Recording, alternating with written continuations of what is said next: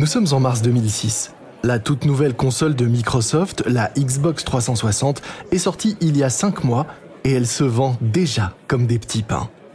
Évidemment, plus il se vend de consoles et plus il y a d'appels de possesseurs de Xbox 360 à la hotline de Microsoft située à Redmond près de Seattle. La plupart des problèmes sont faciles à régler par téléphone, mais en cette morne journée de mars, c'est un appel vraiment inhabituel qui arrive au service client. Assistance technique Xbox, comment puis-je vous aider? Euh, ma nouvelle Xbox euh, refuse de s'allumer.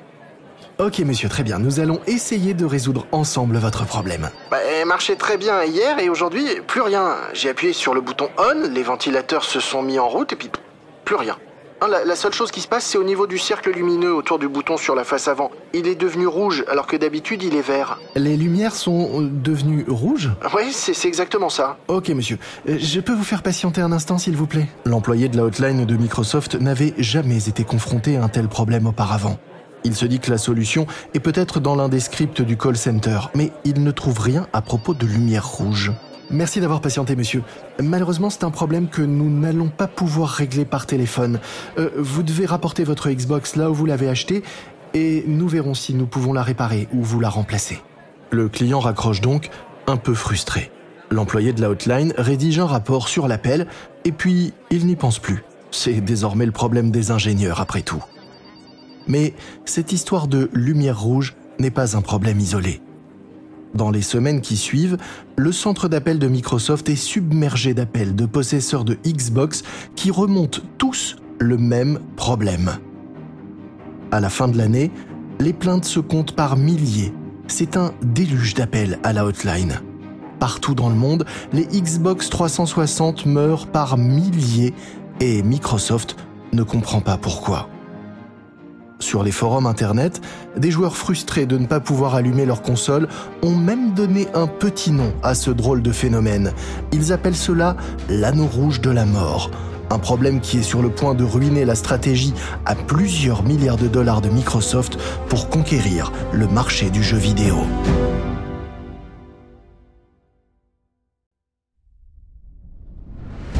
Vous écoutez Guerre de business de Wandery. Je suis Lonique Guillot.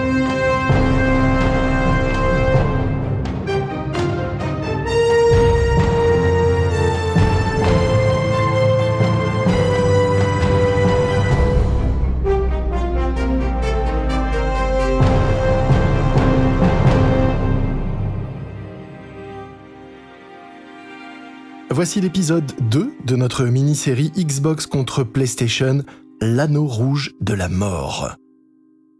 Dans le dernier épisode, nous vous avons raconté comment Microsoft s'est attaqué au marché du jeu vidéo avec sa console, la Xbox. Le géant américain du logiciel a investi 5 milliards de dollars pour tenter de faire de l'ombre à la PlayStation de Sony. Mais la PS2 reste largement leader du marché. Microsoft a donc préparé sa revanche avec une toute nouvelle console, la Xbox 360, une console avec laquelle l'entreprise de Bill Gates espère enfin réussir à distancer Sony.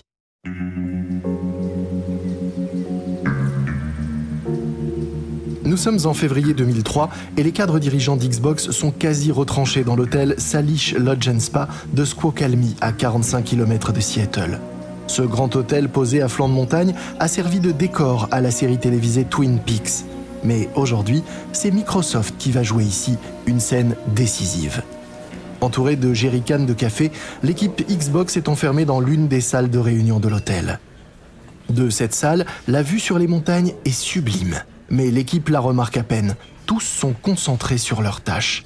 Sony vient de s'associer à IBM et Toshiba afin de créer un tout nouveau microprocesseur pour la nouvelle PlayStation 3. L'équipe de Microsoft prépare donc la riposte, une nouvelle console de jeu baptisée Xbox 360. Les murs de la salle de réunion sont recouverts d'énormes rouleaux de papier sur lesquels l'équipe a griffonné des mots-clés et différents schémas. Leurs idées, notées dans des bulles, sont reliées entre elles par des lignes qui ressemblent à des toiles d'araignée géantes. Et peu à peu, tout cela dessine le futur visage de la nouvelle Xbox 360. C'est Robbie Bach, le directeur du projet Xbox, qui anime le brainstorming. Depuis quelque temps, il est soumis à une très forte pression. Microsoft a perdu 5 milliards de dollars avec la première Xbox, et il est hors de question de creuser un peu plus ce déficit. La direction perd patience. Plus de pertes. Nous devons être rentables d'ici 2007. Alors, on pourrait y arriver, mais pour ça, faudrait décider de pas mettre de disque dur dans la Xbox 360. Après tout, dans la première, ça nous a coûté des centaines de millions d'en mettre un. J. Allard est horrifié par la suggestion. Allard est le cerveau à l'origine du Xbox Live, le service de jeu en ligne de Microsoft. Hors de question Le Xbox Live est ce qui nous différencie de la PlayStation et il a besoin d'un disque dur pour fonctionner. Avec la progression du haut débit, on va pouvoir proposer des jeux à acheter en ligne et à télécharger directement. Mais si on n'a pas de disque dur, ça sera impossible de stocker ces jeux sur la console. Non, non, non, il faut trouver d'autres sources d'économie. Bach tente de proposer un compromis. Et dans ce cas, si on proposait une version de base sans disque dur et une autre plus chère qui, elle, en serait équipée L'équipe approuve l'idée. Ne reste plus qu'à fixer la future date de lancement de la future console. Les graphismes en haute définition seront le principal argument de vente de la future génération de consoles. Mais cela va obliger les joueurs à commencer à acheter des téléviseurs HD. Un des cadres de Xbox a donc fait quelques recherches sur ce marché de la télévision HD. Selon les projections, les téléviseurs HD seront suffisamment bon marché pour être adoptés par le grand public d'ici deux ans, au début 2005. Bach digère l'information. Ah, ok, mais alors pourquoi pas viser un lancement en 2005, au moment où les ventes de TVHD commenceront à décoller? À mon avis, la PlayStation 3 ne sera pas prête avant 2006, ce qui nous donnerait également une bonne longueur d'avance sur Sony. L'équipe est de nouveau d'accord. La Xbox 360 sera une console de jeu conçue pour les futurs TV HD. La Xbox 360 proposera donc une version améliorée du Xbox Live, la possibilité d'acheter des jeux en ligne et de toutes nouvelles manettes sans fil. Maintenant qu'ils ont un plan bien ficelé, les membres de l'équipe commencent à rassembler leurs affaires. Quand soudain, l'un des cadres leur crie d'arrêter. Attendez, on a parlé que d'une chose, comment battre Sony, mais qu'est-ce qu'on fait pour Nintendo? Le reste de l'équipe se regarde et hausse les épaules. Nintendo a tout de la marque sur le déclin. Ces 20 dernières années, Nintendo a vendu de moins en moins de consoles à chaque nouvelle version qui sortait. Et pour ne rien arranger, Nintendo ne dispose pas de la trésorerie ni des équipes d'ingénieurs de Sony et Microsoft. Pour les équipes, c'est plutôt clair. Le prochain match va opposer Sony à Microsoft et Nintendo n'en sera que le spectateur. Mais on dirait bien que Microsoft et Sony sont devenus un peu trop sûrs d'eux parce que Nintendo est sur le point de venir bouleverser tous leurs plans.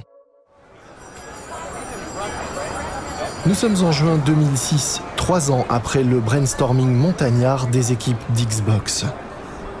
Aujourd'hui, l'équipe de la Xbox 360 est présente au salon du jeu vidéo, le E3, à Los Angeles. Ils sont tous plutôt confiants. La Xbox 360 est commercialisée depuis le mois de novembre et Microsoft en a déjà vendu un million d'exemplaires. Mais ce qui fait le buzz, c'est le nouveau jeu sur Xbox 360 dont tout le monde parle, Gears of War. C'est un jeu de tir qui se déroule dans un monde en ruine et qui est la vedette du stand de Microsoft sur le salon. Tout le monde dit qu'il pourrait être le prochain Halo, le jeu qui incitera les joueurs à s'offrir une Xbox 360. Mais Microsoft sait aussi que son succès ou son échec dépendront des consoles présentées par Sony et Nintendo pendant le salon. C'est Sony qui présente sa console en premier, et le vice-président de l'entreprise, Kazuo Hirai, est bien décidé à frapper fort.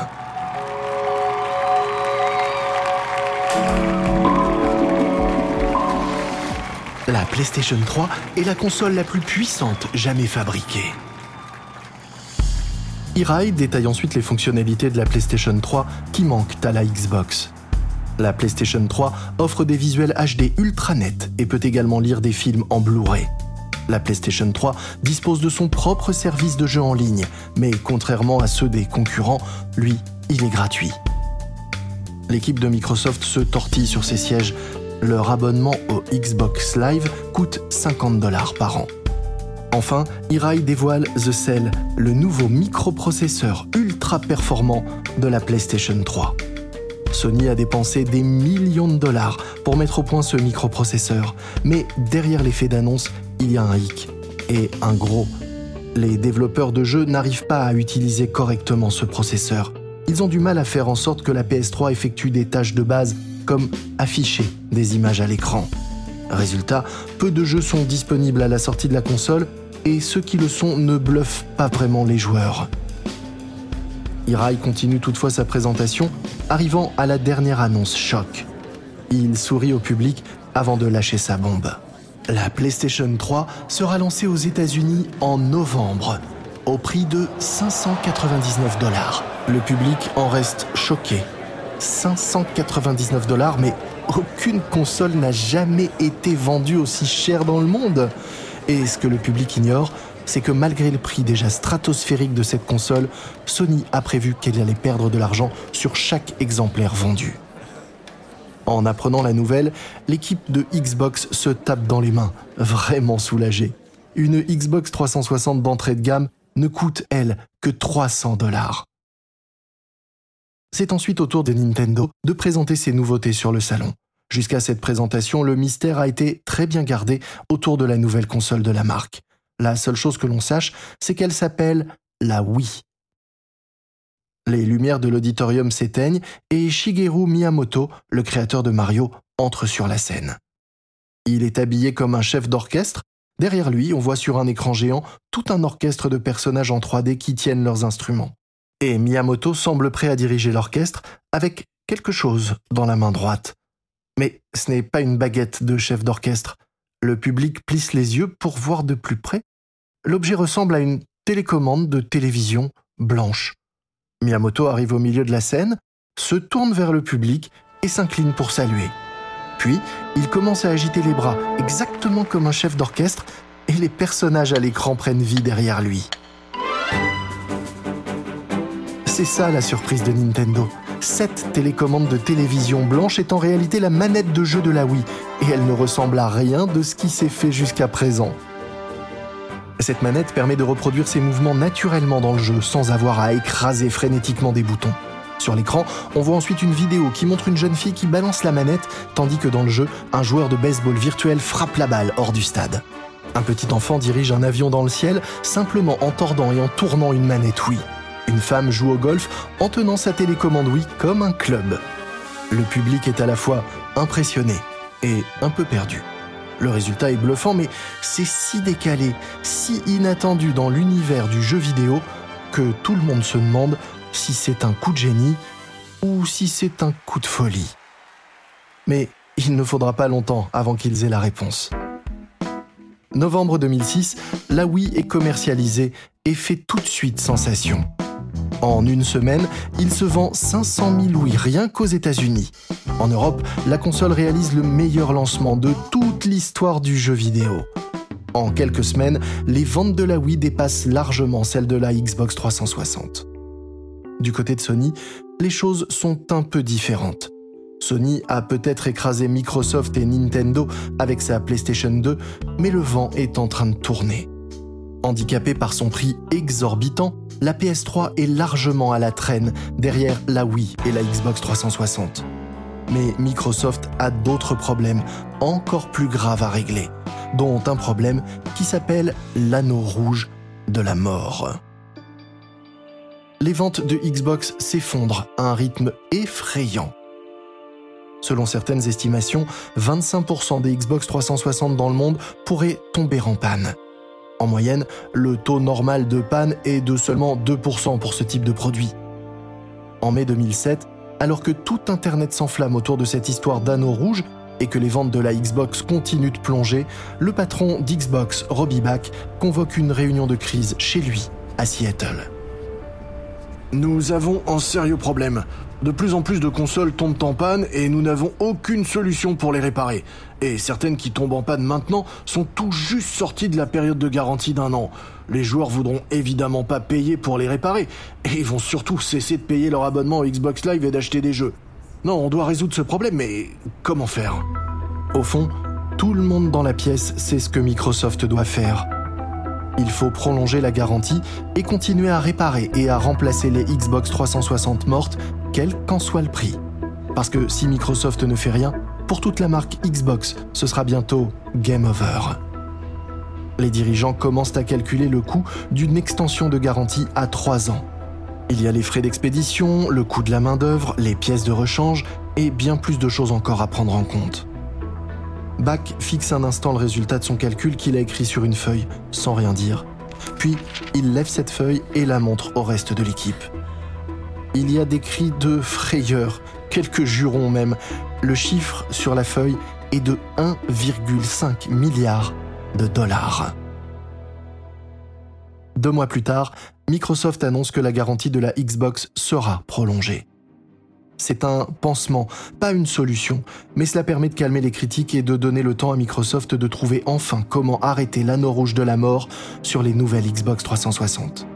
Maintenant, Microsoft et Sony doivent s'occuper de la Wii de Nintendo et de ces nouvelles manettes trop cool qui détectent les mouvements. Mais Microsoft ne veut pas simplement copier Nintendo. L'entreprise veut frapper encore plus fort en faisant passer le jeu à un autre niveau. Et pour cela, en pariant sur le fait de ne plus du tout utiliser de manette.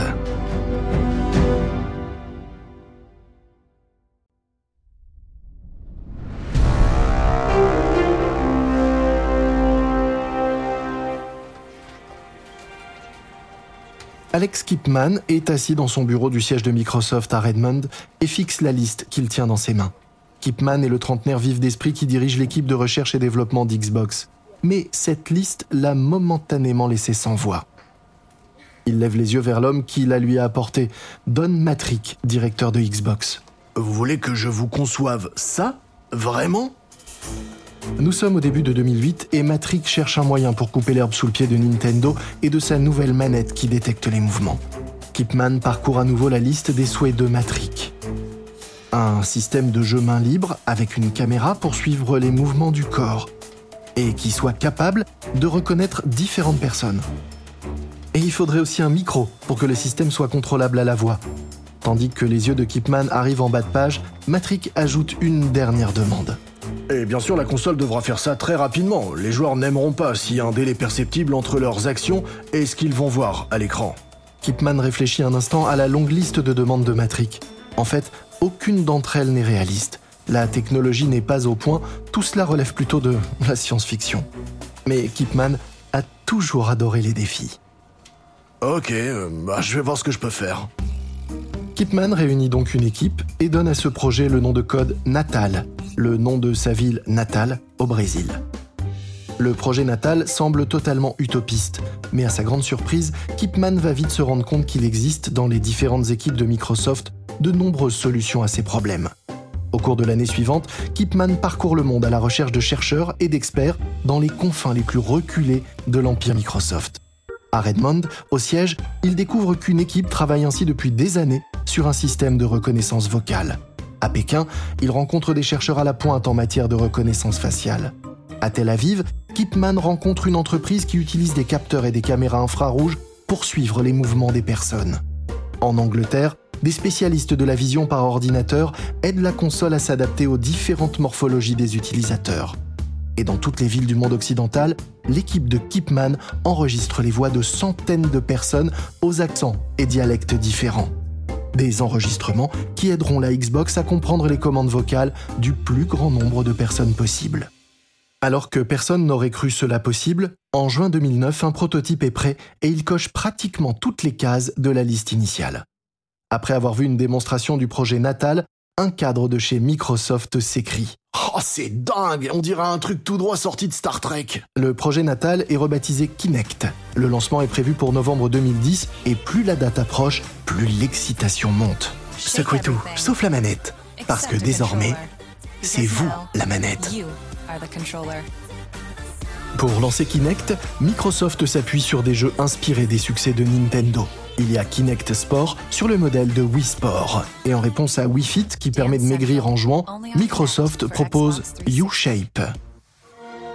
Mais Sony prépare aussi sa réplique à la Wii, une manette en forme de lampe de poche pour la PlayStation 3 appelée PlayStation Move. Le Move de Sony est plus précis que la Wii et plus polyvalent que le système Kinect. Et pour enfoncer le clou, Sony lance une campagne de publicité massive. PlayStation Move n'est pas seulement incroyablement précis, il possède également ce que nous appelons des boutons. Des boutons qui sont importants pour des millions de joueurs qui aiment les jeux de tir, les jeux de plateforme et tout ce qui n'implique pas d'attraper une grosse boule rouge. Non mais sérieusement, qui veut jouer à faire le pistolet avec ses doigts? C'est quoi ça, c'est la maternelle?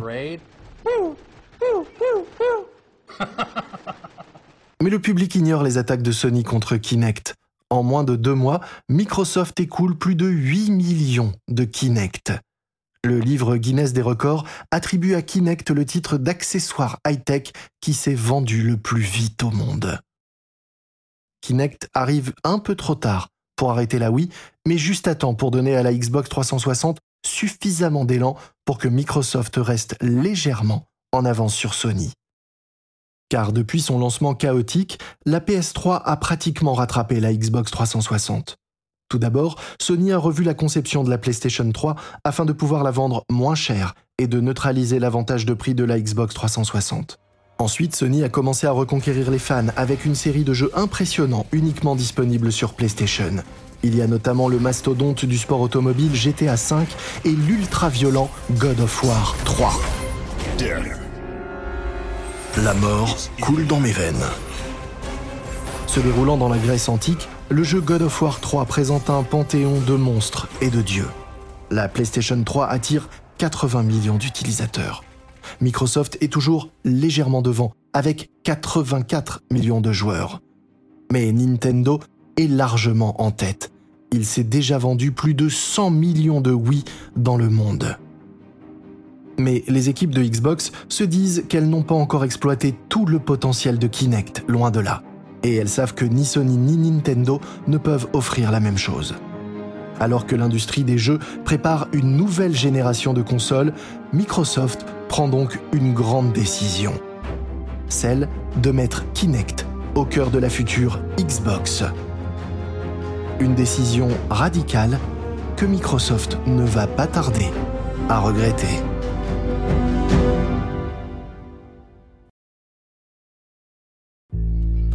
Dans le prochain épisode, le dernier de notre mini-série, Microsoft est prêt à partir à la conquête des salons du monde entier. Sony n'a pas dit son dernier mot, mais la PlayStation a-t-elle encore les moyens de rattraper la Xbox? J'espère que vous avez aimé cet épisode de guerre de business Xbox contre PlayStation de Wondery. Vous pouvez nous retrouver sur Apple Podcast, Amazon Music et sur toutes les applications de podcast. N'hésitez pas à vous abonner et à nous noter en nous donnant de préférence 5 étoiles. Vous pouvez également parler de notre programme à vos proches et à vos amis pour qu'ils nous écoutent et qu'ils s'abonnent eux aussi. Vous trouverez dans les notes de cet épisode des offres de certains de nos partenaires et sponsors. Merci de les regarder avec attention car ce sont eux qui nous permettent de vous offrir ce programme gratuitement. Une remarque à propos des dialogues entendus dans cet épisode, il s'agit de reconstitution, mais ces mises en scène se basent sur un sérieux travail de recherche et de documentation. Je suis Lomic Guillot, ce programme a été enregistré en version originale par David Brown. Tristan Donovan est l'auteur de cet épisode. Production sonore par Karen Lowe, Emily Frost est notre rédactrice en chef et Jenny Lower Beckman, notre productrice. Sound design par Kyle Randall. Notre producteur exécutif est Marshall Lewy créé par Hernan Lopez pour Wondery.